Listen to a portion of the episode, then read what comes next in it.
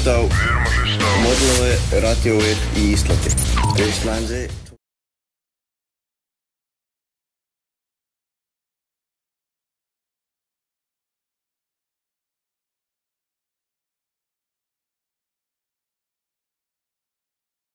Четырнадцать приглашаю в свои прямые эфиры на программу «Метод Мариновича» тех людей, которые действительно могут быть, кто действительно а, показывает крутые результаты в своей области, в области своей экспертизы. Это люди из спорта, это люди из искусства и, конечно, люди из бизнеса. И для меня очень важно, чтобы во время моих эфиров вы, друзья, могли сделать конкретные записи, что же делать. Потому что все знают, что делать, но вот что как делать? Вот это интересно. Как делать? И поэтому сегодня я хочу вам показать замечательную барышню Светлана Квитко. Светлана, привет. Привет, А, Владимир. Я, мое любимое слово барышня, потому что я считаю себя питерским человеком. Я, кстати, ты согласна, что Петербург это лучший город на земле? Да, я по поводу Питера подписываюсь точно. С мая по сентябрь. А Петроградка это лучший город в городе. Ну, тут я поспорил. Хорошо, у каждого может быть свое право иметь свое мнение, даже если оно неправильное. Все равно Петроградка лучший город в городе. Понимаешь, да? Там очень уютно. Вот, э, э, знаешь что, прогуляйся как-нибудь. Я могу тебе сказать, вечером я гуляю по Большому Петроградке, и порой я вижу людей, которые идут, например, в пятницу вечером, и у них мертвые лица. И я начал задумываться, что это такое, почему по моей любимой Петроградке ходят люди с мертвыми лицами. И знаешь, какой я ответ нашел? Я его нашел у Мираба Мамардашвили. А, это огромный, для меня, может быть, сейчас самый главный э, философ 20 века. Я нашел у него такую фразу, что у каждого человека должно быть свое место в мире. И счастливый или несчастливый человек зависит только от одного. Он это свое место нашел или не нашел. И когда я вижу человека, который в моей любимой Петроградке идет мне навстречу по Большому э, проспекту, и я понимаю, что у него вот это вот то самое мертвое лицо, а вы, друзья, каждый из вас видели таких людей, то я понимаю, что этот человек, который просто убил себя, сжег себя за всю неделю на нелюбимой работе, а, с нелюбимым начальником, с нелюбимыми сотрудниками. И вот сегодня, друзья, в чем у меня такая длинная преамбула, Светлана как раз тот самый глубокий человек, который помогает людям разобраться, что же они на самом деле хотят, и, может быть, уже пришло время а, перестать быть наемником и, наконец, сделать свой первый бизнес. Друзья, будьте знакомы, Светлана Квитко, глубокий эксперт как раз по переходу из наемного менеджера в статус бизнесмена. Мой первый вопрос. Всегда, О, всег- всегда Да, первый, да, да. мой любимый вопрос. А, это что? Это однажды Светлана когда ей было лет пять, было солнечное утро, и она такая проснулась и подумала, дай-ка я стану экспертом по тому, как из наемного менеджера стать э, бизнесменом. И стала таки. Так было? Как было? Нет, путь был несколько другой. Рассказывай, рассказывай. Расскажу тебе. все, как у всех советских детей, а, в принципе, было по расписанию. Родители а, и мой папа юрист мне очень рекомендовал продолжить семейную традицию и стать юристом. А мама, конечно, хотела, чтобы я была врачом, мама педиатр. Но вот так вот получилось, что папа, наверное, влиял на меня больше, и я поступила на юрфак. СПБГУ. Нет, нет, нет, нет, нет. А, Это отдельная история. А, Я родилась в Рязани, О, и а, в Рязани есть Академия права и управления. М. Очень такое серьезное заведение, где учат задавать правильные вопросы с таким, а, ну, скажем, уголовно-правовым наклоном, да. А как тебя тогда занесло? Ведь ну, профессия юриста, тем более уголовника, ну, в смысле, ну, ты понимаешь, юрист, да, который да, специализируется да, на уголовном праве. Но это же вечная профессия. А как тебя занесло как раз в помощь людям, понимание, чего же они хотят на самом деле делать? Вот смотри, а, видимо, я чувствовала вот этот порыв внутри, да, а, мне было интересно, раз уж я попала на юридический факультет, вообще, почему люди совершают преступления, как вот что на них влияет, что происходит внутри. Я, собственно, тогда задавалась таким вопросом, а, поиском смыслов, О. а, каких-то, да, каких-то таких интересных историй. И сейчас, ты знаешь, когда я работаю со своими клиентами, по сути, их истории жизни, они тоже как детектив, они интересные. Когда ты приоткрываешь одно, там открываются какие-то другие смыслы. Ведь очень часто люди приходят с пониманием таким, Мгм. да, а мы начинаем работать, а на самом деле там совсем другая история, и она недоступна вот, ну, из своего какого-то текущего представления. Именно благодаря работе и поискам вот таких вот смыслов, знаешь, заглублению, вот то, что ты говоришь, глубокий Ты очень важное слово сказала, слово «смысл». Мгм. И давай так, моя цепочка. А, если бы ты меня спросила 20 лет назад, Мариноч, какой твой любимый вопрос, знаешь, какой бы это был вопрос? Сколько? Понятно, да? Если бы ты меня спросила 15 лет назад, Мариноч, какой твой любимый вопрос? Я бы сказал, что? Тоже понятно. Что надо продать, чтобы сколько заработать? да, 10 лет назад, Мариноч, какой твой любимый вопрос? Знаешь, какой был бы? Где? Где взять то, что я должен продать, чтобы сколько заработать? А вот если бы ты меня спросила 5 лет назад, Мариноч, твой любимый вопрос, знаешь, какой был бы вопрос? С кем? Это прям, о, согласись, это уже хороший вопрос. Так вот знаешь, какой мой главный вопрос сейчас? Зачем? А вот мой главный вопрос сейчас, в чем смысл? Ну, Точно. знаешь, это Да. очень близко, Да, да? да. А, Я каждый раз, когда, не знаю, берусь за какое-то новое дело, а, не знаю, книгу какую-то даже э, пытаюсь там э, для себя выбрать, в чем смысл? Ну, Да. вообще, что, что за этим стоит? Да. Что, что дальше? Я для чего это делаю? Что я получу? А дальше обнаруживается, что люди, которые к тебе приходят и ищут как раз ответ на вопрос «Зачем?», в чем смысл того, что я делаю, они очень часто начинают тебе морочить голову. То есть им хочется, чтобы все произошло как-то само по себе. Вот я в пятницу закончил, закончила работать э, топ-менеджером с зарплатой в 350 тысяч, с кабинетом, со всем набором вот этих э, компетенций и навыков э, корпоративных воинушек. Ты знаешь, кто с кем против кого дружит, понимаешь, да? А с понедельника я начинаю новую жизнь, и вот у меня бизнес, и он прибыльный, и так все хорошо, и сотрудники, и я такая хозяйка. А потом, когда человек начинает делать первые шаги, вдруг обнаруживается, что в 100% случаях первые бизнесы – это всегда сожженные деньги. И в этот момент вот эта вся иллюзия, вот эта картинка, она просто пуф, такая в пыль рассыпается. Ты что делаешь с людьми, которые разочаровались и говорят, не, все, я думаю, что это не мое, хочу обратно. В стабильность, в понимание, вот кабинет, вот стул, вот компьютер, вот начальник, и вот мои 350 в месяц. Слушай, меня сразу очень развеселила фраза «Ты что с этими людьми делаешь?» Да, что ты с ними делаешь? Э, Я точно с ними ничего не делаю. Имеется в виду там не про физические какие-то воздействия, не моральные тем более, да. А, я говорю им, ребята, значит, это было не ваше. То есть, знаешь, э, в моей работе очень часто провокации. Да. Я, э, ну, говорю, хорошо, Мгм. возвращайся обратно. Мгм. Не надо. Мгм. Зачем? Да. И некоторые возвращаются. А некоторые приходят и стучат кулаком по столу. Нет, я буду. Это мое, я хочу. И я больше туда не вернусь. Мгм. То есть, э, ну, один из вариантов, э, скажем, что я делаю, я провоцирую, чтобы человек определился и понял, что действительно для него важно и что он хочет. Круто. Как ты к этому пришла? Какие три человека на тебя повлияли э, с тем, что ты выкристаллизовала свой опыт? Я же... Давай так.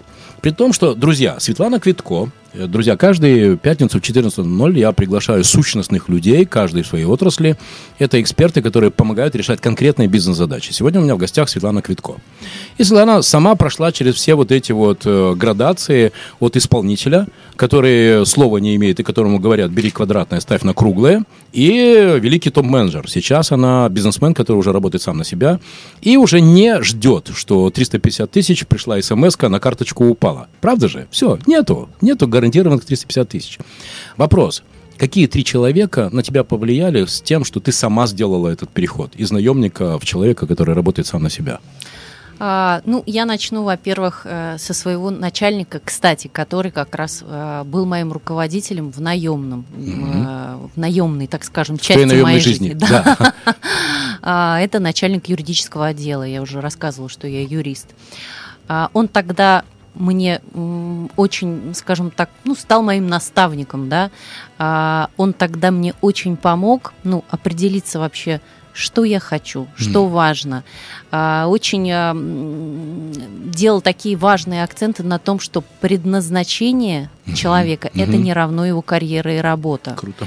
А женщина еще рожает детей, занимается воспитанием, и это круто. И когда я ушла в декреты, он очень меня поддержал. Более того, у меня был один декрет, из него я ушла во второй, да, и мы с ним очень смеялись о том, что киндер-сюрприз Мгм. его и меня ждал в следующий. А, наверное, первое это, это он. То есть я смотрела на Как, то... как его зовут? Алексей Дубровский, если вот он сейчас нас слышит. я- Алексей, вам привет. От Да. Светланы Квитко. Да, я, кстати, до сих пор на него смотрю, мы общаемся так уже в социальных сетях. А, Меня поражала его энергия. А, То, что можно быть начальником юрслужбы, а ночью кататься на мотоцикле, мотобайк и все такое. То есть, ну, это человек, который мог совмещать, на, э, скажем так, работу по найму и да, еще кайфовать и получать много удовольствия это от питерский жизни. человек? Нет, это Москва. Алексей, в любом случае, если вы нас слышите, э, в конце июля в Выборге будет огромный байкерский слет, который делается под эгидой, делается под эгидой, э, который делается под эгидой правительства Ленинградской области. Игорь Иванович Щербаков его организовывает. Так что, знаете что, садитесь на мотоцикл, приезжайте в Выборг, это будет круто. Думаю, что тысячи три мотоциклистов со всей России, не только с северо-запада, будут вам рады. И, кстати, там будет большая деловая конференция. Светлана, приглашаю, там будет прикольно. Поэтому, когда вы сказали слово мотоцикл, я сразу такой, оба! Имею к этому тоже, знаете ли, интерес. Окей. Алексей. Алексей. И второй человек, а, который точно повлиял на меня, это мой муж. А, Знаете, я когда стала искать себя, то есть вот я уже рассказала, работала юристом, потом декрет, потом я с мужем покаталась по миру, так получилось, что я вышла замуж за юриста, оказалась за декабриста, и мы, и мы приехали в Санкт-Петербург. Практически как В жена- лучший город на земле. Э, да, практически как жена декабриста. И сейчас я здесь уже почти 10 лет живу. И это действительно лучший город Земли. Это город для жизни, для того, чтобы процентов. встречаться здесь со своими любимыми людьми. Кстати, одна история, э, которая просто меня покорила. Когда мы жили в Москве, а, к нам в гости, у меня маленькие дети, маленький сын, один и второй, и к нам в гости вечером пришли бабушка с дедушкой. Мой муж, папа детей, э, тоже приехал раньше с работы. На следующее утро я спрашиваю детей, кто вчера к нам приходил в гости, в надежде, что они скажут, ну, бабушка с дедушкой, они говорят, папа. Круто. Я говорю, Ну, как круто. папа? Как папа? Я говорю, он же с нами живет. Тут я понимаю, что они не видят папу, потому что когда папа приходит, они уже спят, а когда папа уходит, они еще спят. И они думают, что он приходит в гости в выходной день. Это, ну, просто это ужасно. А когда мы стали жить в Санкт-Петербурге, а, дети стали видеть папу чаще, они теперь понимают, что мы живем все вместе. Более того, они вместе едут утром в школу Это и на счастье. работу. Мгм. И вот эти вот 10-15 минут в пути в дороге, ну, это очень круто. Это очень круто. Это про то, что здесь, в Санкт-Петербурге, все условия созданы для того, чтобы семья стала семьей. Точно. Как зовут мужа? Роман. Роман, вам привет. Привет с модного радио. А, И третий? Нет, я не досказала, как он повлиял. А, он один раз, а, мы сидели с ним, знаете, на полу, пили вино, смотрели какой-то фильм. Вот что-то нам так было очень кайфово и удобно. И я не помню уже, что это был за фильм, но я задала ему какой-то такой вопрос, на который он мне ответил следующим образом. Свет, я не знаю, что тебе ответить сейчас. А, Видимо, ну, ты задаешь такой сложный вопрос, глубокий, на который у меня сейчас нет ответа. А после этого я ну, стала думать о том, как, в какую бы профессию, куда бы меня могло это привести. А, потому что этот вопрос ну, э, настолько а, опытного топ-менеджера, руководителя, ну, условно поставил в какой-то некий тупик, да, А, то есть это насколько нужно было прочувствовать и понять, и вот, э, ну, так скажем, заглубить его. А, собственно, это стало для меня отправной точкой к тому, к чему я пришла сейчас. Благодаря ему а, я задумалась о том, что я могу такие же вопросы задавать а, людям, с которыми я работаю. И а, эти вопросы уводят на глубину, на понимание своих истинных потребностей и Ок, желаний. мы еще туда пойдем. Третий. Третий. А вот с третьим, наверное, очень-очень тяжело. Ты- Все, два. Хорошо. Три любимые книги. Я думаю, что, кстати, третий еще появится. Сто процентов. Вот, Э, вот три, три книги, которые на тебя больше всего повлияли. Так, три книги. Хочешь пример? А, Драйзер. На меня так повлиял Драйзер. Трилогия. Финансист, Титан и Стоик. Потому что, несмотря на то, что сто лет прошло, все ровно просто вот как под копирку то, что сейчас происходит. Это для меня была очень важная книга. А, ну, тогда я назову тебе не художественную книгу. А, ты способна на большее. Хм. А, это книга про привычки, которые, благ- точнее, не благодаря, а вопреки которым мы постоянно действуем одним и тем же образом. И а, вот когда я прочитала эту книгу, я, во-первых, сама поняла, что есть очень много привычек, которые я хотела бы поменять, да, и я реально способна на большее. Потому что они тебя мотают по одному и тому же сценарию. Да, Мгм. да, и я условно не выхожу из какой-то вот своей вот этой вот накатанной истории, то есть у меня уже какие-то сформировались привычки, я их просто не осознаю. Например, привычка пить кофе, да, мы ее как бы видим, мы каждый день пьем кофе. А привычка там, не знаю, ну, к примеру, банальная там, говорить сразу нет, как только тебе поступает какое-то предложение, а ее человек часто не осознает и думает, что это ну, выглядит Понимаю как тебя. судьба. Или, например, привычка обижаться. О, это я да, я это просто каждому тема. первому предпринимателю, который ко мне приходит с тем, чтобы что мне делать с этими Мгм. тра-та-та сотрудниками, чувствую такую, знаешь, душевную боль, обиду.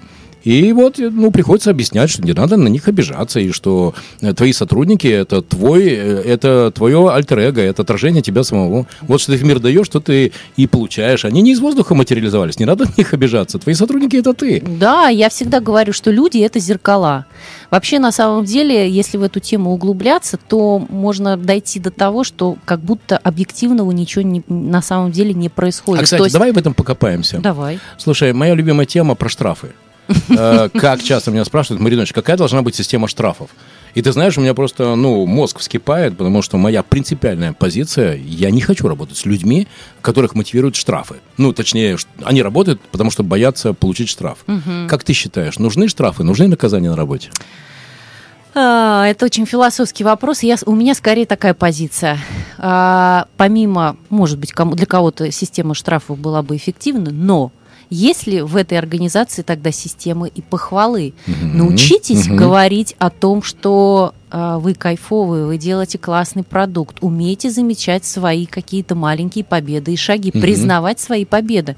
А, Мы очень А часто... потом эту практику перенести на своих сотрудников. Да, да, Мгм. да, в том-то и дело. К примеру, начинать совещание а, пять минут, каждый из сотрудников вот сидит за столом, да, каждый из сотрудников делится а, своими какими-то успехами. И они, и они, кстати, не обязательно связаны с работой напрямую. Например, я вчера каталась на мотоцикле, а я опробовала там, не знаю, какую-нибудь перуанскую кухню, Супер. а я сходила туда. Поделитесь своими какими-то новыми впечатлениями и успехами. Знаешь, какой один из моих любимых вопросов на собеседовании? Какой? Похвастайся.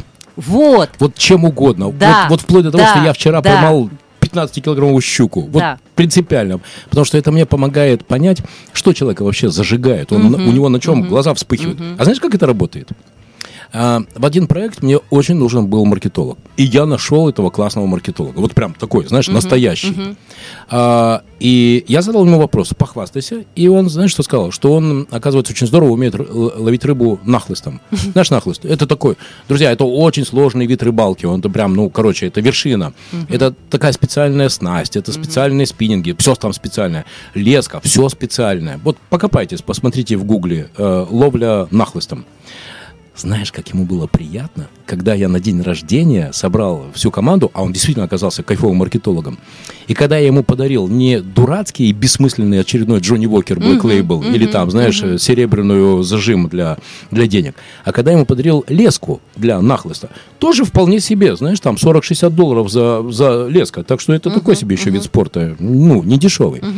У, па- у парня глаза просто чуть ли не увлажнились, потому что ведь ему было ну, приятно, что запомнил. Это так тонко, да, запомнил, Запомнил. подобрал именно для меня, Да, да, да, помнил мое да. увлечение, не из э, своего бара достал, да, Точно, где у него точно. куплено там 500 этих бутылок дежурных, да. У меня даже есть теория о том, что в мире существует круговорот бессмысленных подарков в природе. Это да. Тебе дарят бессмысленные Да, подарки, ты даришь да, бессмысленные да, да, подарки. да. Поэтому, друзья, не тратьте деньги ни на какие брендированные ручки. Это не работает. Это потом в лучшем случае оказывается у детей, которые вообще забывают, зачем это, и где-то оно куда-то продается Слушай, в а ты комиссионке. э, смотрел сериал «Беспринципные»? Там как Нет. раз история с подарком очень меня порадовала. Передаривали друг другу коньяк или виски, при этом кто-то по дороге подпил, ну, то есть и добавил туда то ли чай, то ли еще чего-то. И потом выясняли, кто кому подарил, да, и дошли до того, кто в итоге подпил. Ну, забавно. Супер. То есть это не работает. Возвращаемся. Да. Мгм. Даешь обратную связь, греешь. А, кстати, еще моя любимая фраза. Где гладишь, там и растет. А, да. И вот да, если ты да, даешь да. такому э, результативному, достигаторскому человеку вот эту поддержку, он тебе отвечает. Мгм, Ну, это, знаешь, известная тема внутренний фанат. Покормить своего внутреннего фаната. У нас в детстве, я не знаю, есть у тебя дети? Четверо. Четверо. Вот у меня Конечно. тоже двое, да.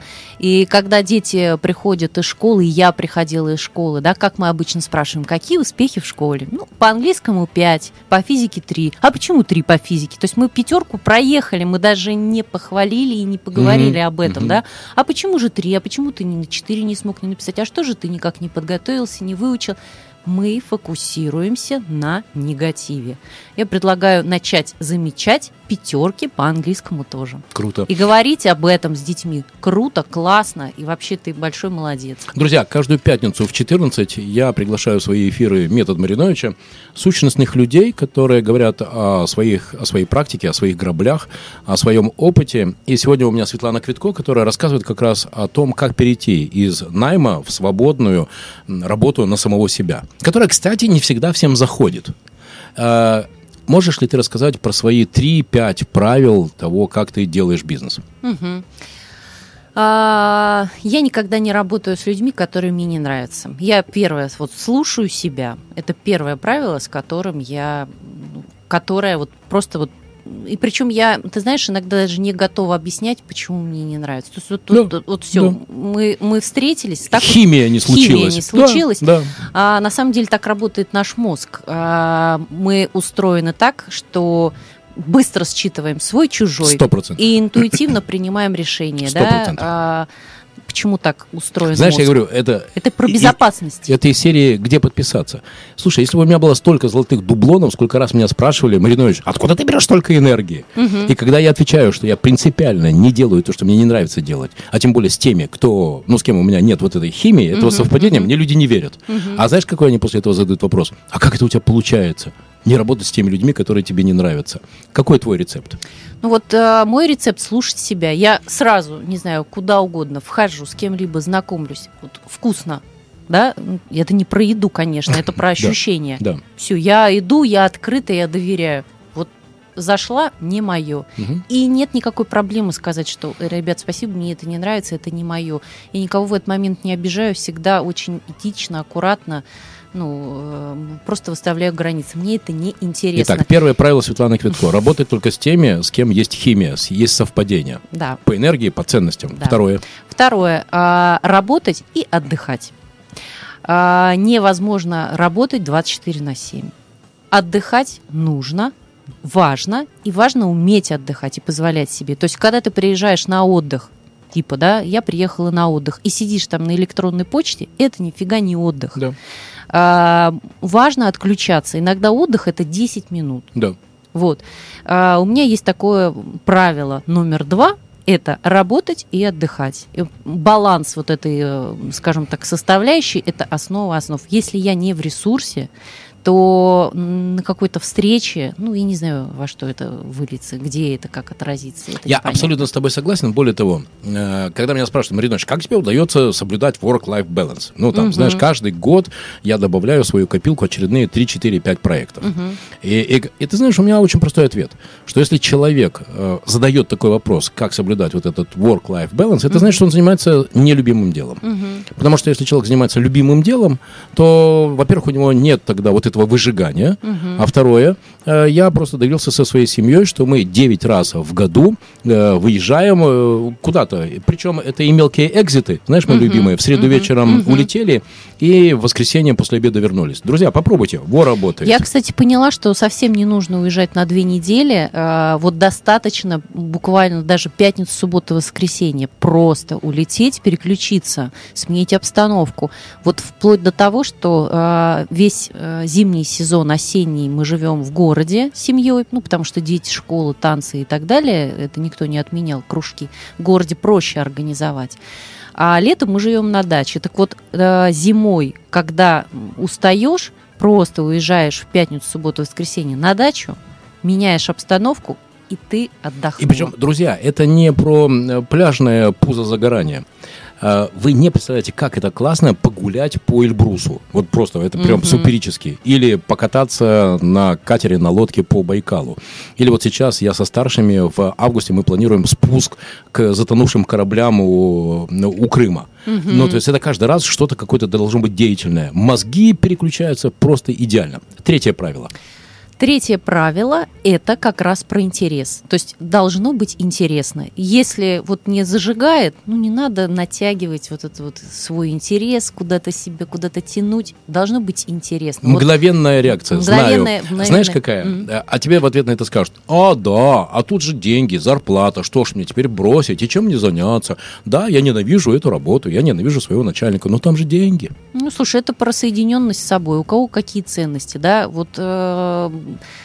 кто-то терпит и работает, кто-то принимает какое-то другое для себя решение. Здесь нет правильного решения для всех, есть правильное решение для меня, Тогда для давай пр- тебя. прямо объявим, что человек, который ходит на работу, на нелюбимую работу, Мгм. это его выбор сжечь себя. Да? Все, друзья, Да. вот так, чтобы Да. не было иллюзий. Да, Если да, вы думаете, да. что кто-то вам будет жалеть или вот это вот... А, знаешь, два любимых вопроса в России. Кто виноват и что делать?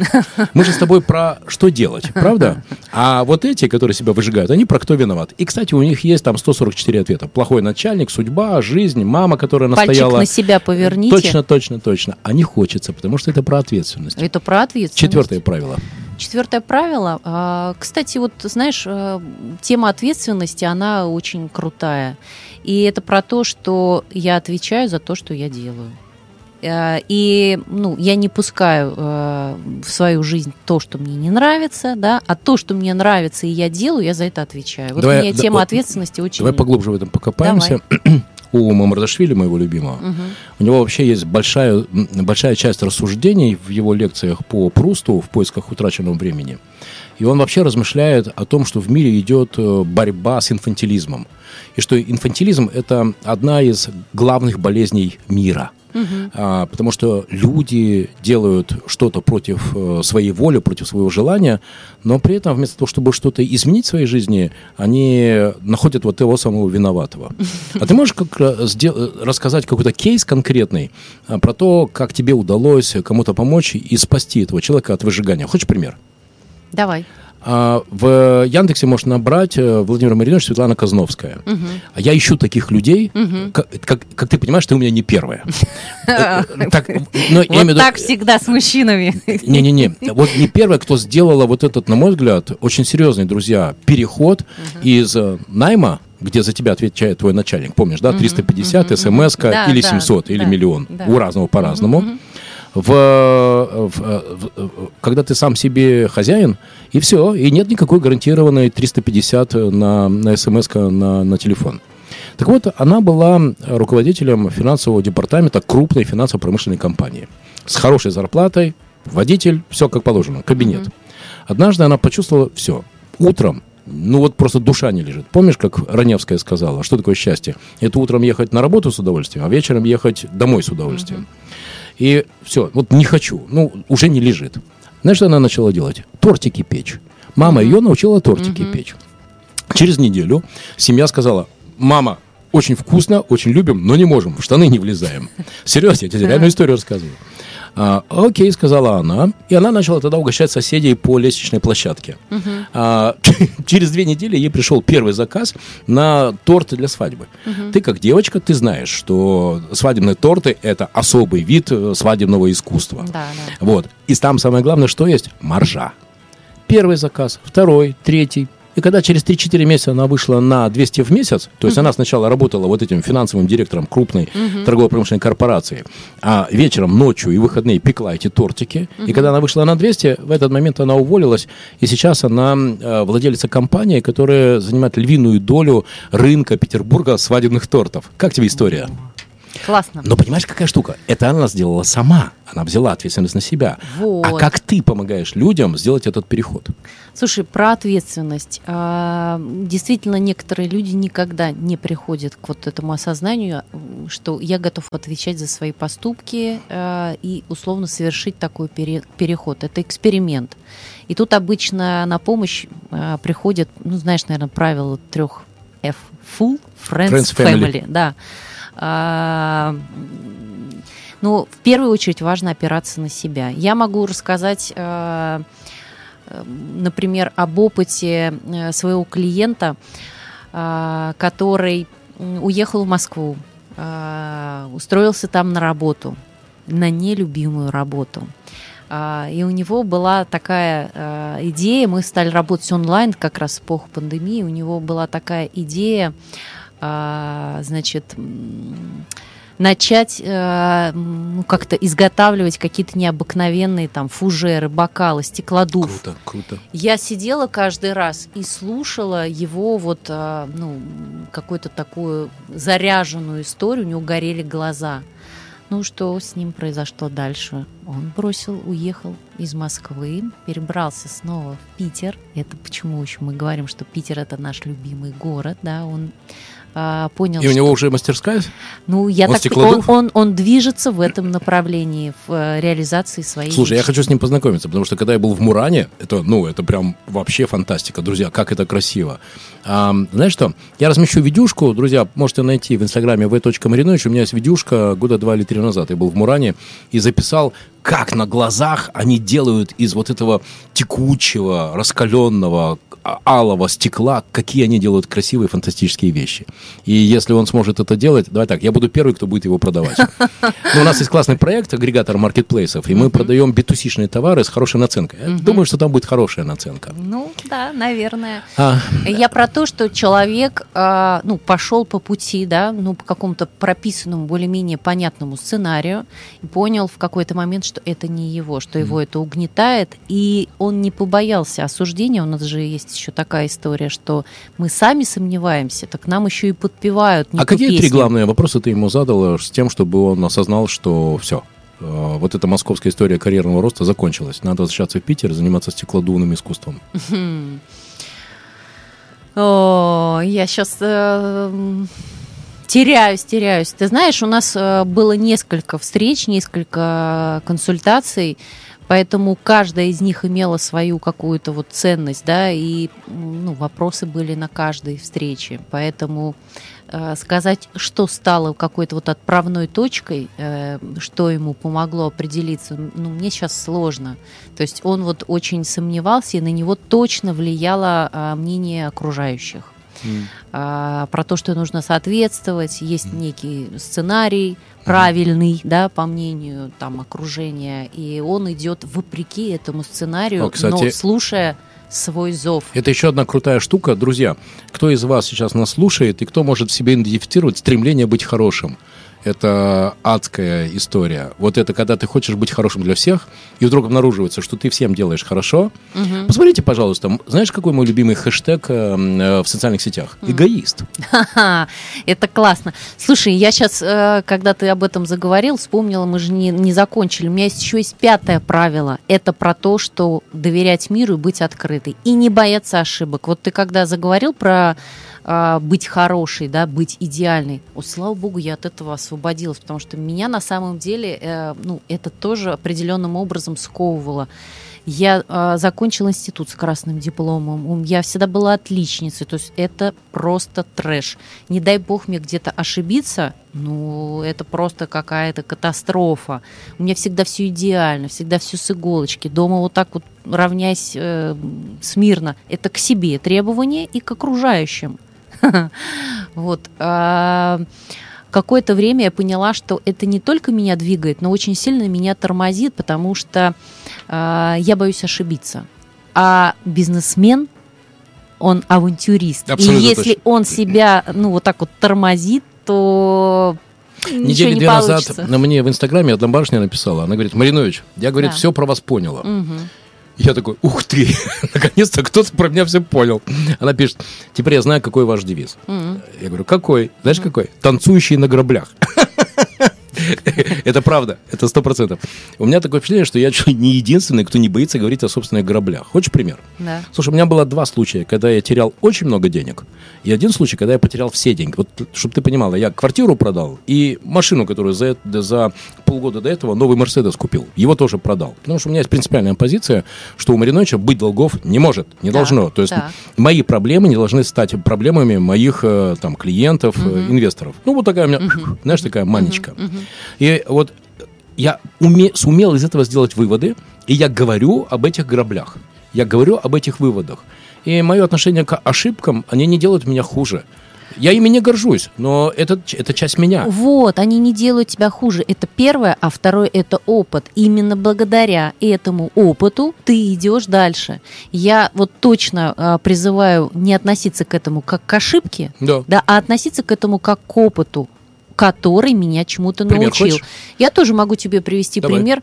А, любые соревнования спортивные, особенно в детстве, если ты занимаешь первое место, не факт, кто еще выиграл, потому что тот, кто занял второе, третье место, если он грамотно разберется в этой ситуации, его ждет первое место в будущем, потому что он поймет, в какой момент он а сдался, б не доработал или еще что-то. То есть не надо воспринимать это как поражение, это начало пути, которое мне помогает увидеть свои, ну скажем так, зоны роста. Я Не называю это ошибкой, я говорю Сто зоны процентов. роста. Хочешь пример? Да, давай. Из вот этих трех случаев а, э, я сделал, я продумал, что их всех объединяет. мгм.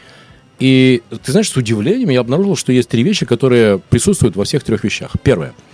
Ни в одном из этих трех э, проектов э, я не подписал со своими э, партнерами партнерское соглашение.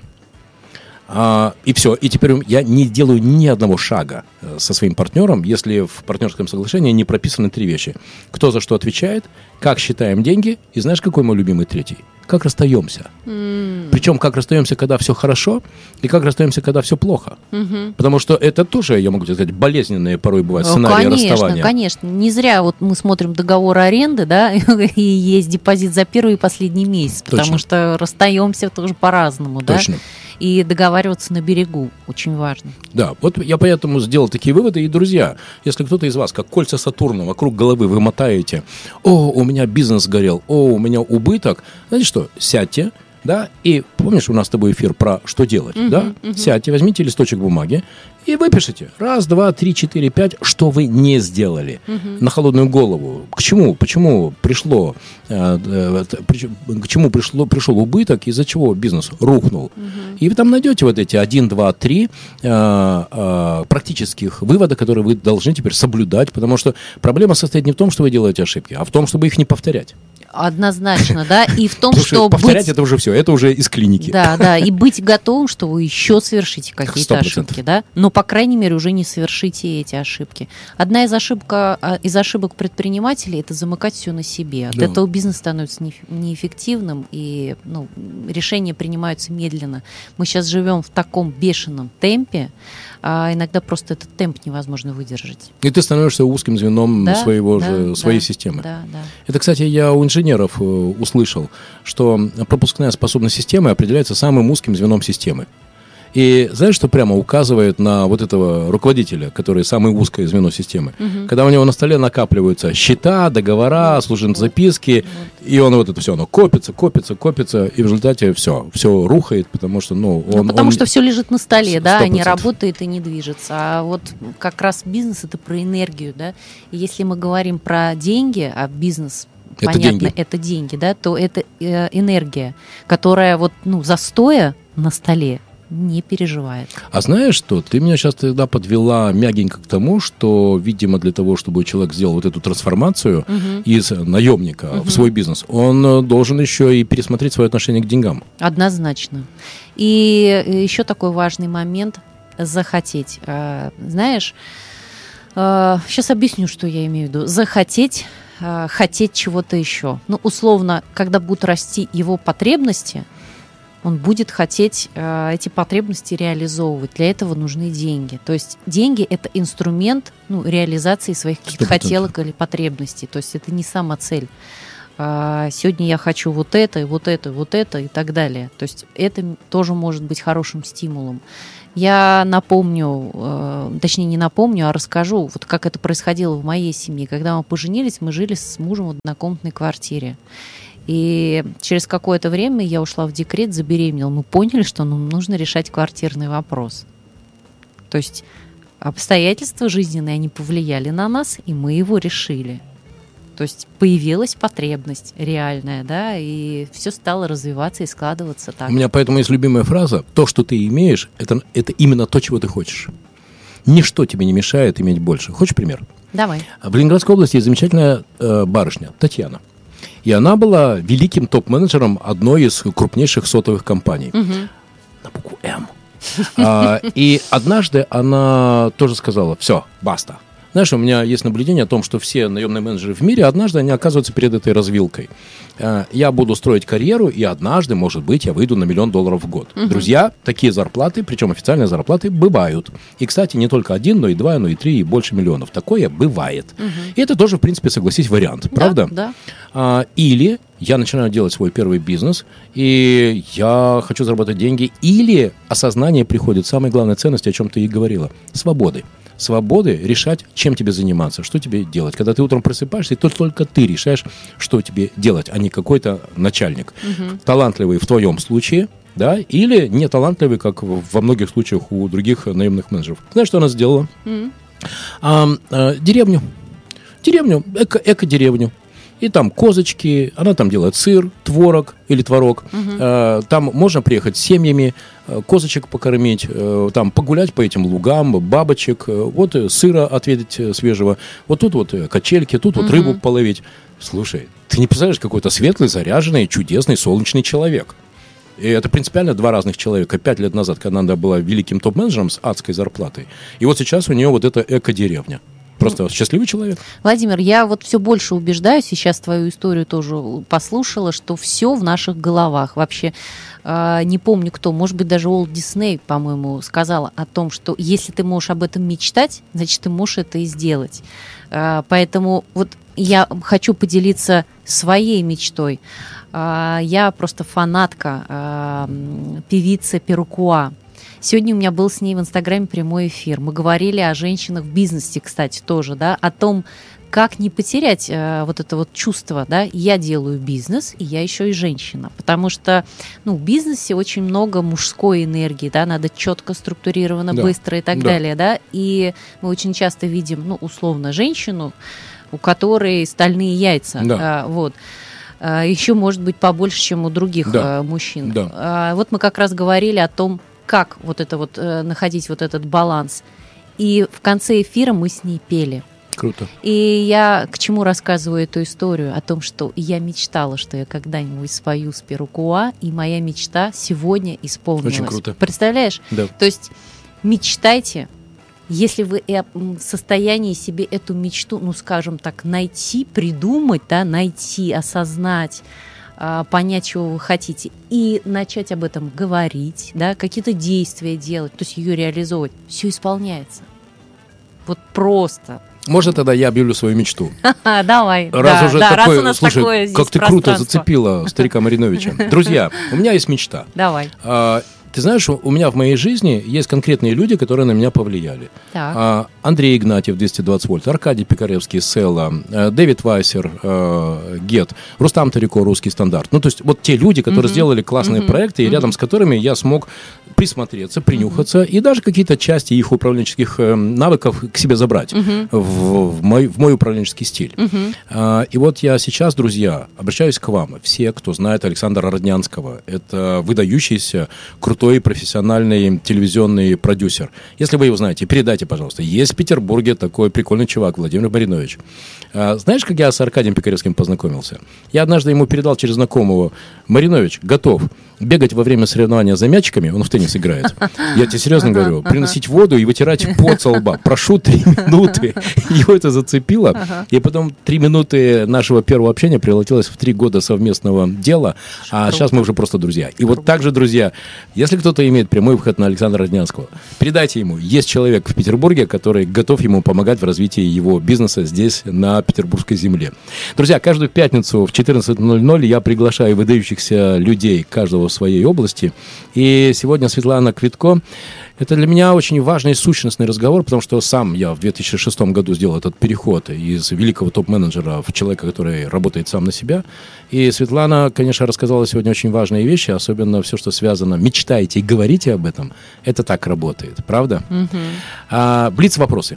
О, Ты идешь по Невскому проспекту, и тебе навстречу 16-летняя Светлана.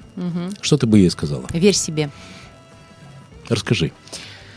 А, я уже настроилась, что это будет Блиц. Ну, тогда расскажу чуть подробнее. Ты знаешь, а, что я в это вкладываю? Про то, что а, иногда у меня возникает ощущение, которое не совпадает с общественным мнением. Например, я думаю, это фигня, да, а всех хлопают. Ну, типа, а король-то голый. И в какой-то момент я поняла, что сомневаюсь, а потом я поняла, что нет, мое то первое ощущение, оно было верным. И я теперь никогда не сомневаюсь, я верю себе.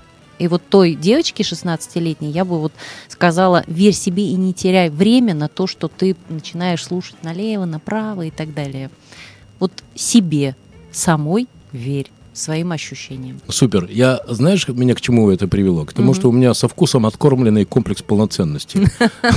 И если бы я встретил Мариновича, я бы ему сказал, знаешь, чувак, не морочь себе голову и другим, занимайся английским и математикой. Я просто сейчас уже понимаю, что а, о деньгах надо не говорить. Их надо считать. Если бы я раньше пришел к математике, к Excel, если уж на то пошло, то я бы сейчас э, думаю, что заработал бы больше. Не, мне нормально.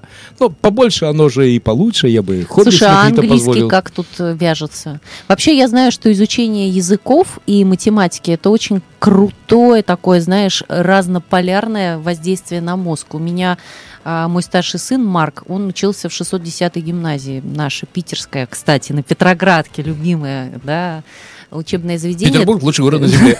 Да, там изучают древние языки, и у меня всегда стоял вопрос, зачем? А, позиция школы, ну, во-первых, это классическая гимназия, да, что изучение разных языков, в том числе древних, да, это не так, как английский мы учим, а это совсем другая система. Изучение языков а, очень благотворно совместно с Создает математикой. нейронные связи, соз- и да, мозг работает да, да, эффективнее. Да, да, да, да. Ну, а вот английский почему? У меня даже более практический, потому что когда, например, э, в э, Гете, а у нас офисы в Великобритании, в Америке, в Израиле, в России, а, если бы мой английский был лучше, я бы эффективнее работал. А, И после этого, когда я начал искать еще и международные проекты, и почему у меня нет сейчас в моей копилке международных проектов? Потому что, конечно, когда ты заходишь в какой-то бизнес, а, английский должен быть не на уровне, я тебя понимаю, а он все-таки должен быть, ну, такой хороший, легкий. А, Знаешь, я говорю свободно, но неправильно, но свободно. Так, ну а на детях ты отыгрываешься вот эту вот свою Ты историю? знаешь, они должны сами решить. Хотя ответ на твой вопрос. Каждый из них пять лет китайский точно учил. Следующий вопрос. Как ты думаешь, а, буквально несколько секунд у нас осталось, как ты думаешь, какие профессии уйдут? И профессия предпринимателя, это профессия или это призвание? С этим рождаются? О, это прям вот такая вот интересная тема про профессии. Я какие уйдут, вот не буду, можно, я расскажу, какие придут, да, это профессии, на мой взгляд, которые связаны с людьми. А, вот то, например, чем занимаюсь я, это, это про будущее, потому что, ну, человеческое общение, да, чувствование друг друга, это то, что не смогут заменить ни один робот, пока, да, я надеюсь, Согласен. что пока. Поэтому все сферы, где а, задействован эмоциональный интеллект, да, где чувственная какая-то составляющая, которая только человеку доступна, вот эти профессии. Согласен. Друзья, посмотрите в. YouTube, YouTube видео стабильности больше нет. Это три минуты, и действительно я абсолютно согласен со Светланой, что эмоциональный интеллект – это то, что ждет вас, если вы хотите быть успешным и руководителем, а особенно предпринимателем. Друзья, у меня сегодня в гостях была Светлана Квитко, крутейшая, замечательная петербургская петербургская барышня, Барышня.